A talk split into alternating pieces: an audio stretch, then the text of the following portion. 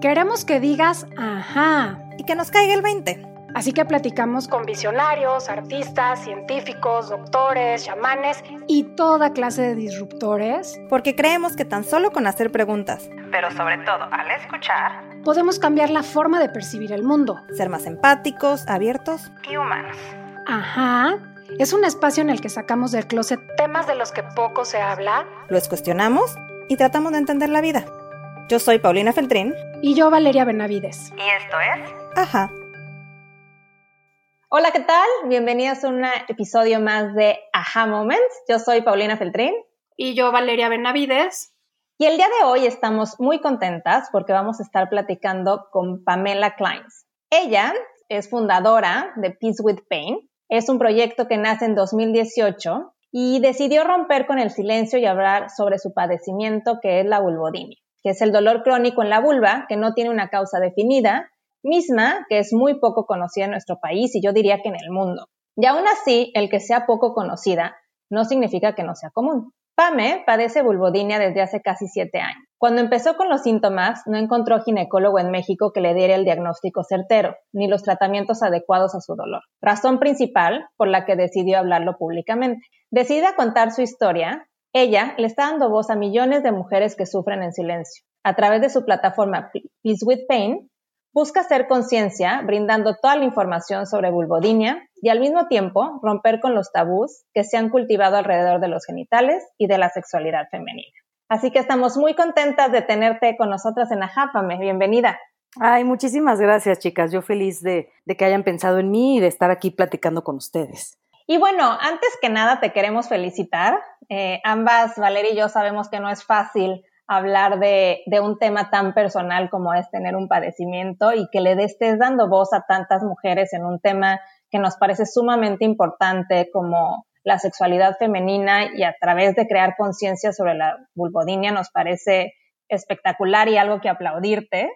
Ay, muchísimas gracias. Y bueno, antes de, que nos platicas, porque queremos conocer todo sobre tu historia y que nos cuentes sobre este diagnóstico, nos gustaría dar como un poquito de contexto a todas las personas que nos escuchan, hombres y mujeres, porque creemos que es un tema que debe ser abordado por ambos géneros, no es un tema exclusivamente femenino, que platicáramos precisamente de esto que es la sexualidad femenina, ¿no? Y de la labor que estás haciendo con Peace with Pain. Nosotras pensamos que en el momento en que empiezas a darle voz a la vulvodinia, te has topado con infinidad de tabús, ¿no? Existen muchísimos alrededor de la sexualidad, pero principalmente la sexualidad femenina. Esto quiere decir, creemos, ¿no? Que tiene un tema muy ligado a la educación, ¿no? Me parece que muchísima gente, incluyendo a las mujeres, no saben qué es la vulva y mucho menos, o sea, nos animamos a nombrarla. Claro. Eh, me gustaría que nos platicaras cómo es que te has topado con estos tabús al momento de hablar de la anatomía femenina e inclusive, a falta de otra palabra, vergüenza, ¿no? Porque la gente le inventa miles de nombres para no llamar a las cosas como son. Entonces, ¿cómo es que te has enfrentado a estos tabús al hablar, a ponerle nombre, a educar a la gente? ¿Cómo ha sido este proceso para ti? Sí, pues justo muy certero lo que mencionas. Este, creo que al, yo empezar con, mis síntomas y, empezar a entender un poco más de, de mi condición, me di cuenta que al ser un dolor específico en mi vulva, ¿no? Al, tener que hablar sobre mis genitales, justo me di cuenta que yo no podía hablar de nada que tuviera que ver alrededor de eso, ¿no? O sea, porque no es lo mismo llegar a trabajar y decir, híjole, tengo migraña o no voy a ir a trabajar porque este, me duele la rodilla o porque tengo dolor de espalda, a llegar a decir, me duele la vulva, ¿no? Entonces, justo un poco como que desde ahí empezó este cuestionamiento de decir, es algo, o sea, lo que yo tengo es algo que afecta a mi salud, como por qué no podría hablar abiertamente de eso, ¿no? ¿Por qué no podría yo mencionar abiertamente a, mis genitales o la vulva en este caso como si fuera cualquier parte natural del cuerpo porque la es? Entonces, ahí empezaron, empezó un poco como un proceso tanto como de investigación y sobre todo como de cuestionamiento personal, como decir, a ver, yo la palabra vulva honestamente, pues la empecé a adoptar justo despuesito de que me diagnosticaron, ¿no? O sea, realmente no era una palabra que tenía en mi vocabulario. antes decía yo vagina, no sabía diferenciar la, la, vulva de la vagina, o sea, hablaba de vagina como en general. Y si es que la hablaba, ¿no? O sea, realmente a lo mejor a mí en lo personal no fue como una palabra que me costara tanto trabajo, pero tampoco como que la gritas a los cuatro vientos, ¿no? Entonces, creo que desde ahí para mí fue muy importante el diferenciar la vulva de la vagina, el entender que la vulva es el nombre que se le da a los genitales externos femeninos, ¿no? Entonces la vulva incluye el monte este, el monte Venus o, pubis, un poco más popular, el clítoris, los labios mayores y menores, el vestíbulo vaginal o la entrada de la vagina, la uretra, el perineo y bueno, hasta abajo está el ano, ¿no? Que digo, no es, que sea el ano sea parte de la vulva, pero bueno, ¿no? Lo, mencionamos como para, para tener como que todo el, la parte como de la anatomía, ¿no? Realmente la vagina es interna, ¿no? O sea, la vagina es, es un órgano que eh, tiene más que ver con nuestra parte interna, que, o sea, se nombra junto con el útero, junto con las trompas uterinas, junto con los ovarios, ¿no? Entonces, a simple vista, la vagina no la vemos, ¿no? O sea, porque la vagina al final es un canal interno, la vagina es por donde nacen los bebés, por donde pasa la menstruación, la sangre de la menstruación, perdón, de cuando menstruamos. Entonces, nombrarlo, ¿no? O sea, poder darle un nombre y no tener que recurrir a darle un apodo, ¿no? Entonces, si nosotras mismas no le podemos nombrar, eh, no, o sea, no podemos nombrar estas partes del cuerpo, pues ¿cómo podemos hablar entonces de nuestra sexualidad, ¿no? O sea, ¿cómo podemos conocer nuestro cuerpo? ¿Cómo podemos entenderlo, descubrirlo? Entonces sí cambia, cambia muchísimo cuando nombras la palabra, conoces y conoces tus genitales, sin duda.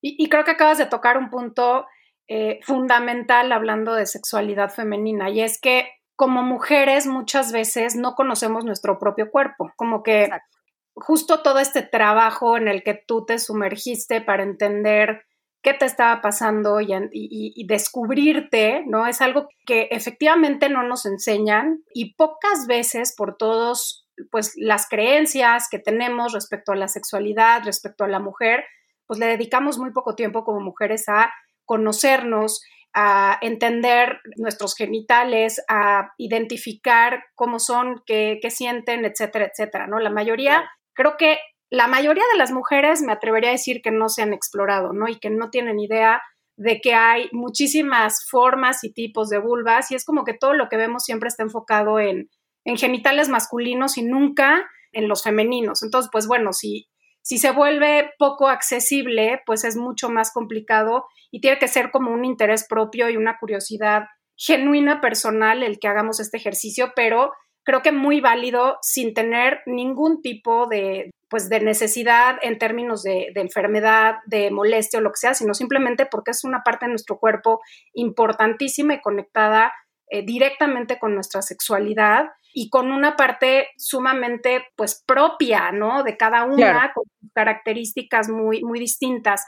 En tu experiencia, Pame, ¿cuántas personas, hombres y mujeres en general, reconocen las distintas partes de la anatomía sexual? ¿Por qué? ¿Por qué nos da pena llamar a las cosas por su nombre? Mira, les pongo como un contexto histórico que cuando lo leí me hizo muchísimo sentido. Justo esto no, no, sé, no sé si hay información previa a esta, pero bueno, esto fue lo que leí, que los anatomistas en la Edad Media le llamaron a los genitales externos de la mujer, o sea, la vulva, con la palabra pudendum, que viene del latín pudere, que hace toda esta referencia a la vergüenza, ¿no? O sea, un poco para decirlo en inglés es to make ashamed. Esto significa que llevamos cargando con esta pena que fue impuesta por hombres, ¿no? O sea, desde la caída del Imperio Romano, ¿no? Culturalmente, la sexualidad de la mujer es vista por la sociedad como algo temible, algo que tenemos que negar, algo que se tiene que destruir. Y creo que es importante mencionar este contexto, perdón, contexto histórico porque al final del día creo que no es nuestra culpa porque pues fue algo que nos impusieron. Entonces, otros como datos importantes que, me gustaría mencionar, en el, en el, siglo XIX mutilaban o cauterizaban el clítoris de las mujeres que se masturbaban. A las mujeres que disfrutaban del sexo, los doctores les aplicaban sanguijuelas en la vulva y en el ano. A las mujeres que se quejaban de dolor durante el sexo con sus esposos, obviamente en esa época pues, con sus esposos, ¿no? Las llamaban frígidas, incompatibles para satisfacer al hombre. Entonces creo que desde aquí podemos ver que el placer, la satisfacción de la mujer no se tomaban en cuenta, ¿no? Y como que te cuestionas y dices, claro, pues, ¿por qué deberían de tomarse en cuenta? Porque hablando como un colectivo, a la mujer se le educa ver el sexo en términos de sumisión y de degradación. Creo que también se une a, esta, a este contexto histórico que la mayoría en esa época pensaba que el dolor era parte de ser mujer. La triste realidad es que, o sea, estamos en el 2020 y en muchos casos las mujeres seguimos creyendo que el dolor es normal y que nos tenemos que aguantar. Este, lo repito mucho, ¿no? Que no es nuestra culpa sentir esa vergüenza porque sí fue impuesta un poco en un contexto pues social, cultural, político, pero sí sería nuestra culpa si hoy no cambiamos la narrativa de la historia. Entonces aquí empieza un poco como esta, lo que mencionabas un poco al principio, Val, del romper con esta narrativa que carga con mucho estigma y con mucho tabú de, justo hacia la sexualidad femenina, ¿no? Claro, y justo como que tocas este contexto que es muy propio de México, aunque evidentemente también del mundo, Pame, que es que estamos inmersos en una cultura judio-cristiana, donde al principio, pues, Eva es la que peca y la mujer es el cuerpo del deseo, pero también es del pecado. Exacto. Y existen muchísimas etiquetas que se nos ha puesto y siento que en esta estamos viviendo un momento muy particular en, históricamente yo creo que en el mundo para las mujeres, pero también en México, justo antes de entrar en la pandemia hubo toda esta manifestación de valorar las mujeres y de decir también valemos. Y me gusta mucho tu mensaje y lo que has tú puesto en Peace with Pain, porque hablas mucho como de equidad y como de abrazarnos y hacer equipo, ¿no? Siento que muchas veces en este afán por romper con estos tabús y con estas etiquetas, eh, muchas mujeres se van al extremo, ¿no? Y entonces ahora es, por el contrario, mostrar en exceso el cuerpo. Y yo, yo creo que debe ser un balance y es una opinión muy personal,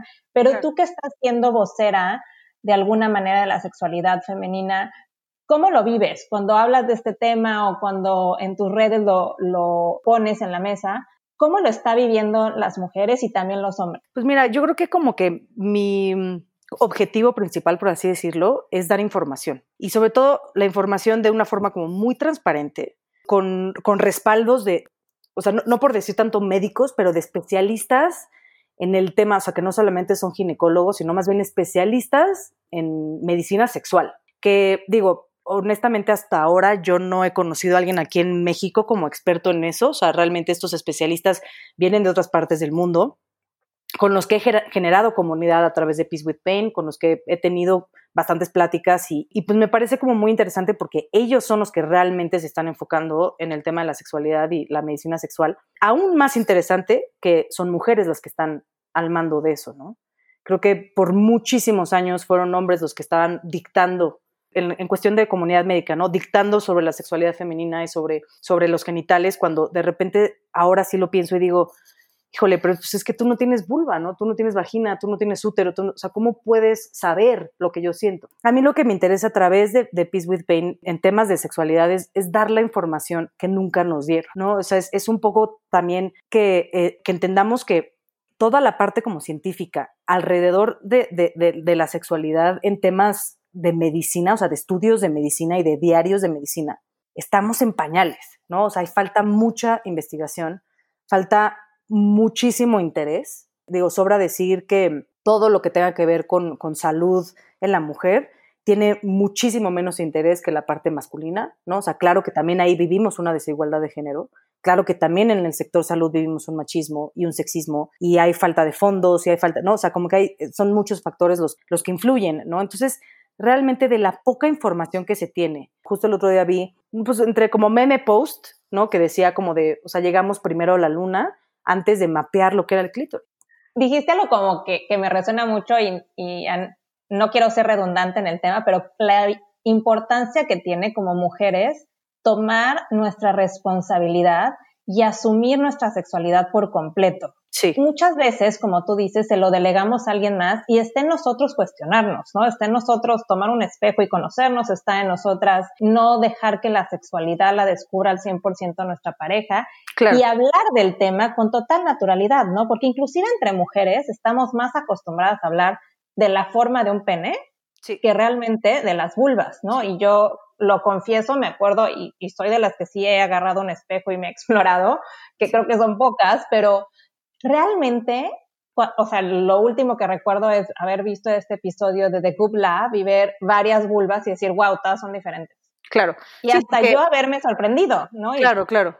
Sí, porque estamos acostumbradas a ver las de las que están en la pornografía, digamos, ¿no? O sea, y se nos olvida que por lo menos la pornografía mainstream, o sea, los canales de pornografía comerciales que se conocen, ¿no? O sea, se nos olvida que esas vulvas y que esos cuerpos también están editados, también están photoshopeados, también necesitan... También en los libros de texto, ¿no? O sea, en una escuela...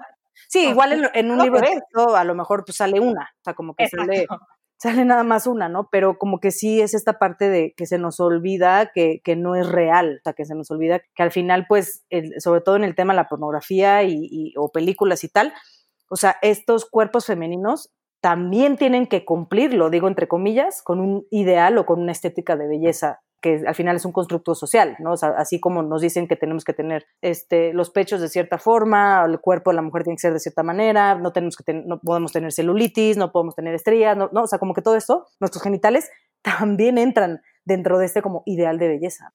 Oye, Pame, hace ratito nos hablaste, nos hiciste un recorrido anatómico muy rápido justamente por los genitales femeninos, ¿no? Ya nos platicaste un poquito todo lo lo que, las distintas partes que son importantes que entendamos que tenemos las mujeres. Eh, pero a mí me gustaría un poco que nos platicaras, ahora sí entrando un poquito más en detalle, qué es la vulvodinia y cómo llegaste a este diagnóstico, cómo fue este proceso en el que descubriste que tenías vulvodinia. Uy, no saben. O sea, fue un proceso dificilísimo. Bueno, primero para contestar tu pregunta de, o sea, la definición de, vulvodinia como tal es el dolor crónico en la vulva de la cual no se conoce su causa y que hasta el momento no tiene cura. Cuando digo dolor crónico significa, o sea, cuando ya se habla de crónico, o sea, tiene que permanecer por lo menos tres meses. Me gusta eh, aclararlo porque luego pasa que a lo mejor sentiste tantito dolor un día y, ya me, me, escriben así de tengo vulvodinia. No, no, o sea, ¿no? O sea, como que sí tiene que ser algo de que por lo menos viva o esté presente por, durante tres meses. Y también eh, otra cosa que me gustaría aclarar es que la vulvodinia no tiene nada que ver con, con una infección o con un virus, con una bacteria, no es una enfermedad de transmisión sexual. Realmente es, es como si hablamos, cuando digo dolor crónico, como si hablamos de una migraña, o del dolor crónico de, la espalda baja, ¿no? O sea, tiene que ver más con el sistema nervioso que con algo que tenga de bacteria o infección o algo así. Y otra cosa también es que pues, le puede pasar a cualquier mujer de cualquier edad, incluyendo a, niñas adolescentes. Es muy importante conocerla, este, digo, aunque no la padezcas, creo que todos tenemos una mamá, una amiga, una abuela, una tía, una sobrina, una hermana, una hija que pudiera estar en esta situación. Y bueno, hablando de mi proceso, les comentaba que fue un proceso muy duro porque esto fue hace ya casi ocho años. Ahorita, si cualquiera se pone en Google, y, o sea, que, que googlea la palabra burbodinia, van a salir millones de artículos, millones de cosas. Hace ocho años no había nada. Este, para mí fue muy difícil porque fue un proceso de estar yendo de ginecólogo en ginecólogo, vi a diferentes médicos, eh, también eh, estuve yendo con infectólogos, con bacterólogos, con, con gastros, también, me fui un poco también por la parte como de medicina alternativa y entonces que si el chamán y que si el homeópata y que si el gurú y que si el whatever. Entonces como que fue una época de, de estar dos años y medio viviendo como vidas paralelas porque justo con lo que estamos hablando, ¿no? Con, dentro de esta naturaleza íntima donde existe mucha vergüenza y mucha pena, pues yo escondí lo que me estaba pasando por, por todo este tiempo. Y hablo de que vivía vidas paralelas porque al mismo tiempo de estar yendo de doctor en doctor y estar tratando de investigar qué era lo que me estaba pasando y, y por qué estaba yo sintiendo dolor, al mismo tiempo me tenía que despertar todos los días a las 7 de la mañana para ir a trabajar y poner mi carita muy linda y sonreír y pues vivir la vida normal. Entonces sí fue un proceso difícil hasta que llegó un punto donde se podrá decir que toqué fondo, ya tanto desgaste, tanto físico, emocional, económico, ¿no? O sea, de estar yendo con tanto doctor, que más allá de que no supieran lo que, lo que yo tenía, el discurso que me daban, el trato que me, que me dieron la mayoría, y fui tanto con hombres como con mujeres, fue muy feo. O sea, fue un discurso de donde me dijeron que estaba loca, donde me dijeron que mejor fuera al psicólogo, que lo que tenía seguro era algo que tuviera que ver con algún trauma, este, enfocaban mucho en si yo había padecido de algún como abuso sexual o algo así, que seguramente de ahí tenía que ver, otros que me dijeron tómate una copa de vino y relájate, no tienes nada. Otra vez seguimos con esta narrativa de que al dolor en la mujer se le minimiza. Como que sí fue muy, muy feo recibir ese discurso porque llegué a un punto donde sí me la creí y donde sí llegué a pensar como de, pues chances si estoy loca, o sea, chances si me lo estoy ocasionando yo solita, chances si me lo estoy inventando. Y de repente fue como que un momento como muy de, ahora sí que un aha moment de, de decir, sabes que ya estoy harta de, estar como con una actitud como muy pasiva ante la comunidad médica. Pues sí, fue como de yo voy a tomar las riendas y, y voy a encontrar qué me pasa, ¿no? Y ahora sí que a través de Google y a través de, de estar yo solita como que pues, con esta intención de lo voy a encontrar, o sea, no estoy loca y lo voy a encontrar, de un poco resistir el, discurso que me dieron los doctores. Encontré a la National Vulvodynia Association, que es la asociación que se dedica justo a, todo lo que tenga que ver con investigación, con capacitación de médicos y así como apoyo para los pacientes. Esta asociación está en Washington, hasta donde yo tengo entendido, creo que es la única que hay como asociación específica que se dedica a la investigación que recaude fondos y, que sea, que funcione tal cual como, pues sí, como una asociación, digamos. Y, o sea, me interesó mucho la historia de cómo empezó esa asociación, porque fue creada por mujeres, por mujeres que padecen de vulvodinia y que empezaron un poco, pues como yo empecé lo de Peace with Pain, de pues, repartir flyers en la calle y de empezar a sacar la luz sobre esto, ¿no? La verdad es que las admiro muchísimo y les agradezco un montón porque gracias a ellas y gracias a esta asociación encontré los doctores en Estados Unidos que me pudieron dar un diagnóstico y que me pudieron empezar a tratar. Oye, Pame, ¿y este padecimiento, esta enfermedad, es un dolor, como decías, crónico, pero es algo constante? Mencionaste algo sobre vivir con dolor, ¿no? Y este tema de tener que seguir tu vida normal. ¿Literal es un dolor permanente? Sí, es permanente. Bueno, por lo menos al principio, cuando yo empecé con los síntomas, era permanente. Lo sentía todos los días, a todo momento independientemente si estuviera parada, sentada, acostada o lo que hiciera. claro que ya, ya llevo todo un proceso de muchos años de tratamiento donde ya tengo momentos donde sí está como controlado y sí lo he podido como disminuir lo más posible, aún teniendo de repente días malos donde, donde sí se me, hay algo que hice en el, durante el día o lo que sea donde se me detona. Pero es, es un poco raro porque pues, como cada caso es diferente y cada mujer es distinta, pues hay, hay, algunas donde sí es crónico, pero pueden tener como periodos de, de, alivio, por así decir, ¿no? Y hay otras donde pues sí es constante todo el tiempo, ¿no? Entonces como que varía dependiendo de, de cada caso. Oye, Pame, y hablabas de que en México hace falta más especialistas y que a, a ti fue como un calvario llegar a este diagnóstico, pero alguien que nos esté escuchando y que pueda sentir que pudiera estar padeciendo de vulvodinia, ¿cómo se trata y cuáles son, además del dolor, algunos otros síntomas que pudieran llevarlas a pensar que este podría ser su diagnóstico? Claro. Pues mira, hablando de los síntomas, pues es también como que importante entender que el dolor tiene muchos sinónimos, ¿no? O sea, a veces, a veces solo pensamos en dolor como en dolor muscular. Y el dolor también, o sea, el ardor también es dolor, la comezón también es dolor, la inflamación también es dolor, ¿no? O sea, como que hay muchas maneras de describir o de articular el dolor que vuelvo a lo mismo, tampoco nos enseñaron, ¿no? O sea, entonces los síntomas, pues sí, se siente, es un ardor yo cuando lo describo es como si te echaran ácido en la zona vulvar, ¿no? O sea, es este dolor como muy agudo, muy como de, de, mm, que, de que te está quemando, o sea, de que hay algo que te está, que te está quemando. Es muy parecido a lo mejor al de una infección de vías urinarias o una infección vaginal, entonces por eso luego suele, se suele como confundir o suele ser difícil llegar como al diagnóstico.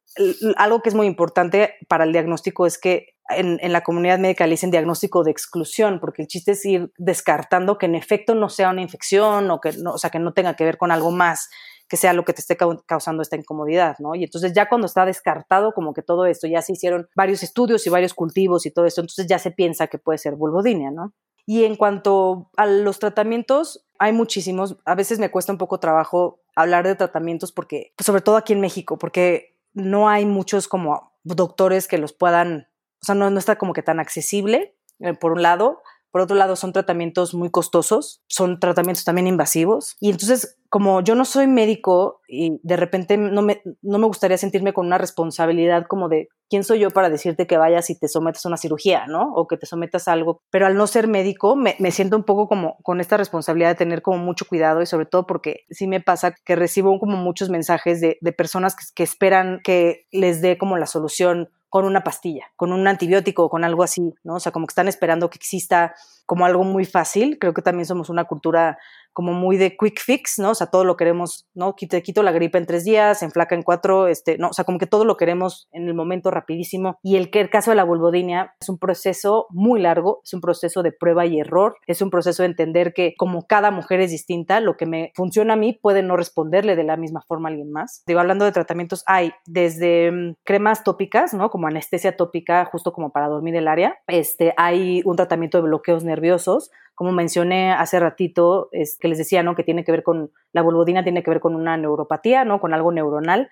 Entonces es entender toda la parte de cómo funciona el sistema nervioso y las señales que le llegan al, cerebro que son estas señales de dolor, ¿no? Entonces hay un tratamiento de bloqueos nerviosos que es un poco como, podemos decirlo como, por ejemplo, la epidural, pero estas inyecciones van directo como en el nervio. Hay tratamientos que en mi caso ha sido como lo que mejor me ha funcionado, que es, la fisioterapia de piso pélvico. Es este, pero bueno, claro, esto se tiene que hacer de la mano de un fisioterapeuta, ¿no? Especializado en piso pélvico. También han habido muchos estudios que se reportan o indican que la acupuntura ha sido como de gran ayuda a muchas mujeres. También hay, como dije hace ratito, una cirugía. Esa yo en lo personal no he llegado a ese punto. Creo que esos han sido como casos ya muy, muy, muy extremos se recomiendan también muchos, muchas medicinas, por ejemplo, que les dan a pacientes con fibromialgia o con alguna otra enfermedad autoinmune.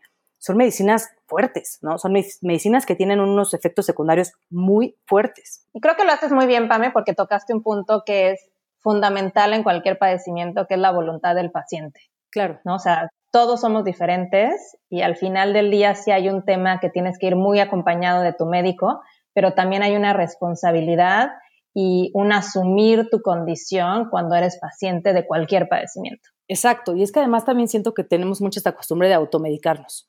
Pame, ¿cómo es que decides abrir este tema? ¿De dónde sacaste ese valor para hablar de un tema tan complejo, tan personal, tan privado y tan poco común de hablar abiertamente? ¿De dónde sacaste ese valor para, para compartir tu historia?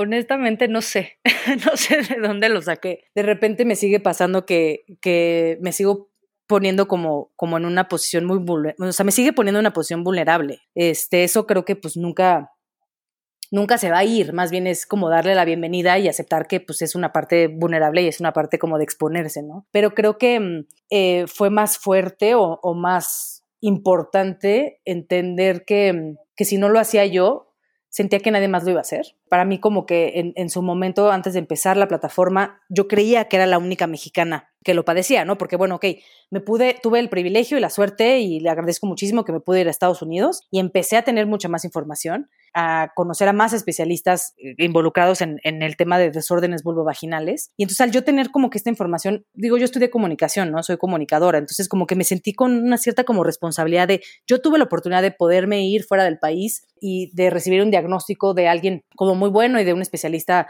Entonces me sentí con cierta responsabilidad, definitivo. O sea, como que uno también fue esta necesidad propia de decir, no puedo ser la única mexicana, o sea, tiene que haber más, ¿no? Y entonces un poco como de romper el silencio y decir, a ver quién levanta la mano quién más hay afuera que, esté pasando por lo mismo que yo. Y pues sí, te digo, esta necesidad de, dejar de vivir como una, esta, esta vida paralela y, como que liberarme, ¿no? O sea, un poco como, por eso se llama Peace with Pain, ¿no? Porque es, estoy haciendo las paces con, con el dolor, este, buscando mejores maneras de tener una, de sí llegar a tener una calidad de vida normal, entre comillas, por así decirlo, y, y sobre todo como esta necesidad de que se reconozca como una condición ginecológica en nuestro país, que ya no exista este discurso de es emocional, ve al psicólogo, ¿no? O sea, que sí, que los ginecólogos sí lo reconozcan, invitar a, a los nuevos médicos o los que están, los estudiantes, los que están estudiando medicina, a que se pueden especializar en, condiciones vulvovaginales, ¿no? Que se pueden especializar en dolor sexual. Qué mejor, se me hace lo más cool como médico decir qué mejor que voy a ayudar a las mujeres a tener una mejor vida sexual. Y por otro lado, pues animar a, más mujeres a que rompan el silencio, ¿no? A que se sienta que sí hay demanda,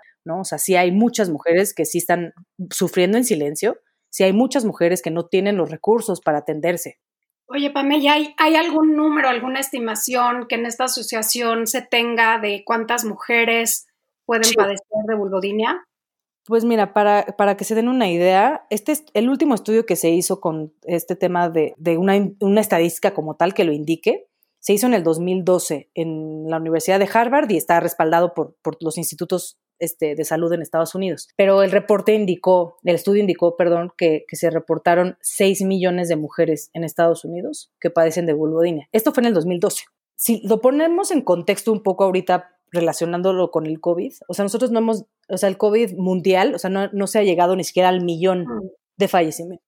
Y aquí estamos hablando que hay 6 millones de mujeres que solo en Estados Unidos lo padecen. No, y es cuestión de sacar una, una regla de tres, ¿no? Literal. Y la regla de tres, pues es un poco como el 3% de la población, ¿no? O sea, y, y, en México, pues ahí, ahí, se la, ahí, se la lleva, ¿no? Pues es un numerito bastante importante, Pame. Es bastante importante. Y hablando de dolor sexual en general, son 20 millones en Estados Unidos. Entonces, o sea, sí es un tema importante de es muy chistoso como, te, como hay, hay hojitas, ¿no? Hay estos formularios que te piden llenar con tu historial médico y en ningún lugar ahí está la pregunta sobre el dolor sexual en la mujer, cuando es lo más común que hay. ¿Por qué? Porque las mujeres tenemos ciclos, toda nuestra, o sea, es como de bienvenido a ser mujer, punto. Tenemos ciclos, o sea, no, no, no nada más hablando de una menopausia como de, ay, bueno, me faltan años para entrar a la menopausia. No, es la cantidad de factores, desde los que, las que toman este, antidepresivos, las que toman anticonceptivos, el ciclo menstrual, las que, las que padecen, por ejemplo, de una endometriosis o de alguna enfermedad, o sea, es más, digo, yo creo que, Val, tú sabrás,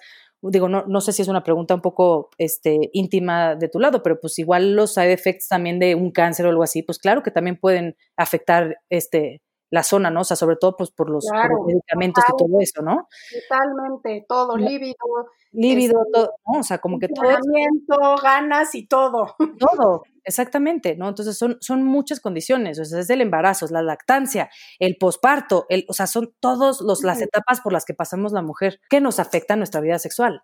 Entonces vuelvo a lo mismo, ¿no? Como que seguimos dándole prioridad al placer masculino, seguimos pensando en que lo único que importa es el otro, ¿no? O sea, hoy en día un hombre puede ir a un consultorio médico, o sea, un hombre con, alguna disfunción, digamos disfunción eréctil, va a un consultorio médico y en menos de media hora recibe una receta de Viagra o, cual, como se llame la, la, medicina para eso. En cambio, una mujer puede pasar 11 años para recibir el diagnóstico. O sea, deja tú el medicamento, ¿no? El diagnóstico. Y yo creo que estás tocando un tema que hablábamos también como de comunicación. Y me lleva a hacerte dos preguntas. Eh, la primera en este tema es, me pregunto cómo es que lo abordas con, con, o sea, una vez que llegas a un diagnóstico, cómo es que lo abordas con tus papás, con tus amigos, con tus amigas, en la oficina. Okay. Pero si me regreso un poquito antes de llegar ahí, siento que mucho de este placer sexual o de este dolor, entre mujeres no lo hablamos.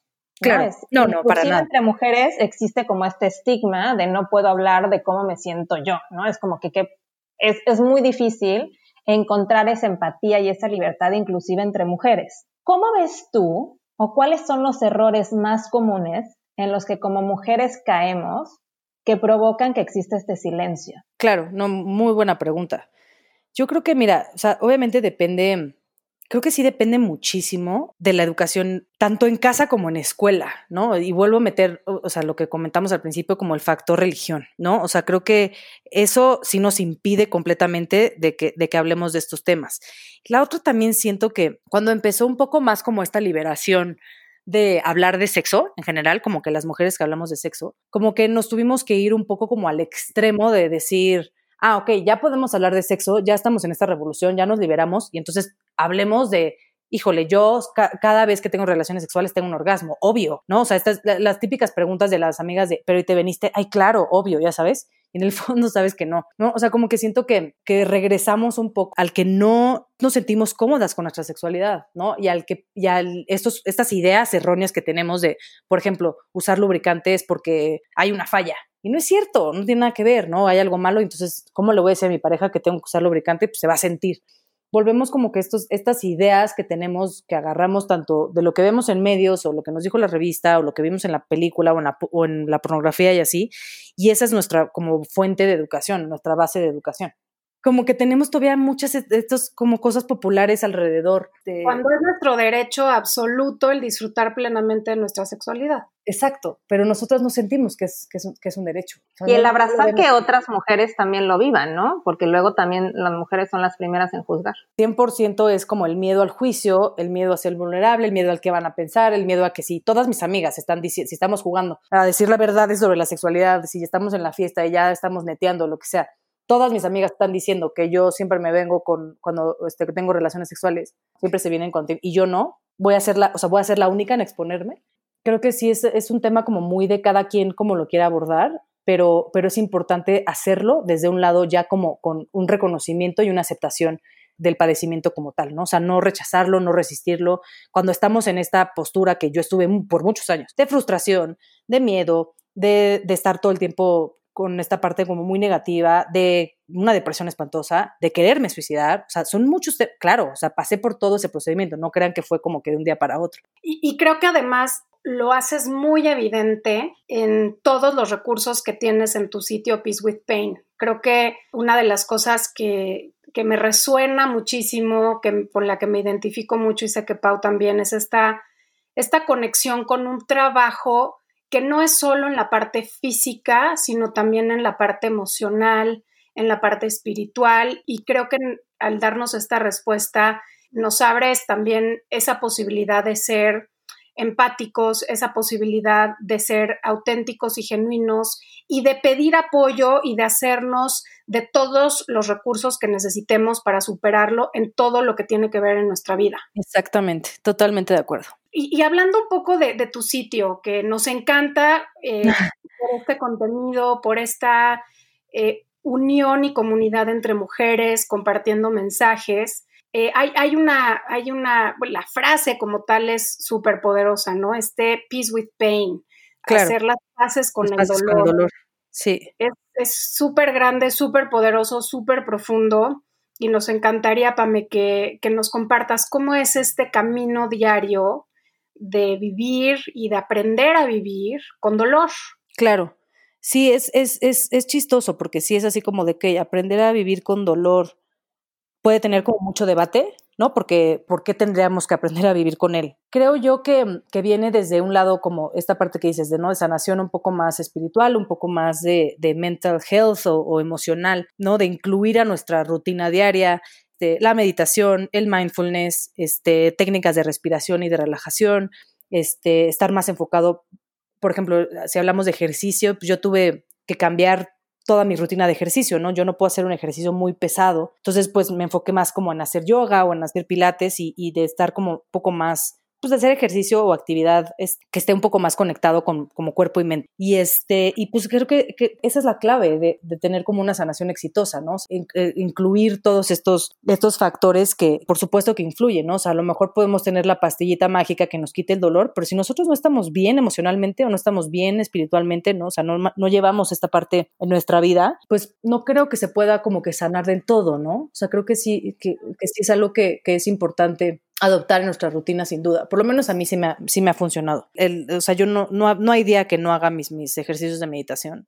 No hay día que no, haya, que no haga ejercicios de agradecimiento, ¿no? O sea, como que dentro de todo es como de, que, que podría pensar muchos días, qué injusticia, ¿no? O sea, vivir con un dolor y sobre todo en esa parte de mi cuerpo, pero de repente también está esta parte de, de, dar, de dar gracias y decir, o sea, pero puedo caminar, puedo bailar, puedo hacer ejercicio, puedo todo lo que tenemos a nuestro alrededor. Entonces, si nos enfocamos más en lo positivo, pues le vamos quitando este poder a, la parte negativa, ¿no? Algo como muy importante de, de, las personas que vivimos con dolor es entender que nosotros, o sea, que el dolor no nos define como personas, ¿no? O sea, que el dolor no, no es todo lo que somos, no es solo una parte. Claro, nos encanta cómo, cómo lo abordas, Pame, porque creo que es algo que lo hemos dicho eh, mucho en este programa, de abrazar cualquier situación y cualquier reto que se nos presente desde una visión mucho más holística porque sentimos que solo así llegamos, ¿no? A la sanación. Nos has llenado de sabiduría en este episodio, Pame, y nos encanta cómo nos has llevado a, a cuestionarnos. Y nos gustaría terminar que nos dijeras cuál ha sido tu aha moment.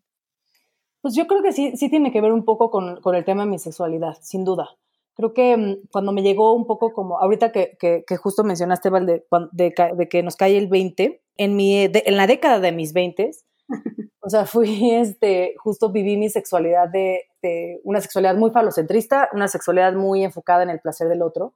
Y fue justo hasta, mi, hasta que cumplí 30, o sea, hasta mis 30 y con en la relación en la que estaba en ese entonces, que fue un poco también este, al mismo tiempo que empecé con los síntomas, pero sí tuve como ese aha moment de empezar a darme, o sea, de darle prioridad a mi placer, de, darme cuenta de, que mis relaciones pasadas, o sea, en ningún momento tenía yo, o sea, vamos, o sea, hasta de serles honesta y decirles que el primer orgasmo que tuve en pareja fue justo hasta los 30. Ese fue como el, el, el justo el, el, 20 que me cayó de, de yo solita decir, no vuelvo a regresar a lo de antes, ¿no? O sea, esto es en lo que me tengo que enfocar, esto es la, prioridad que le tengo que dar y gracias a la relación en la que estaba y con la persona con la que estaba que me lo hizo, o sea, más allá de hacérmelo sentir, o sea, pero de hacerlo saber de, de no, o sea, tienes que, decirme, tienes que, platicarlo, tienes que comunicarme, tienes, o sea, de que mm. él me, dio como ese espacio para que yo empezara a abrirme un, poco más en, este, sexualmente. Ay, gracias, Pame. De verdad que nos has dado una plática increíble, nos has llevado a un recorrido súper honesto, con muchísima información. Yo creo que nos cayeron varios aha moments a todos los que estamos escuchándote. Y gracias por tanta honestidad, por nombrar las cosas como son, por invitarnos a cuestionar. Y cerrando este episodio hablando de equidad y de lo importante que también es que tu pareja y que los hombres abracen también la sexualidad femenina desde un lugar de mucho más amor, más empático y mucho más en pareja. Si te gustó este capítulo, compártelo, danos like y síguenos en redes sociales en Facebook e Instagram. Estamos como arroba y nos vemos todos los jueves a las siete y media en Instagram Live para platicar de diferentes temas y para que nos conozcas un poco más. Muchísimas gracias por acompañarnos. Nos vemos a la siguiente.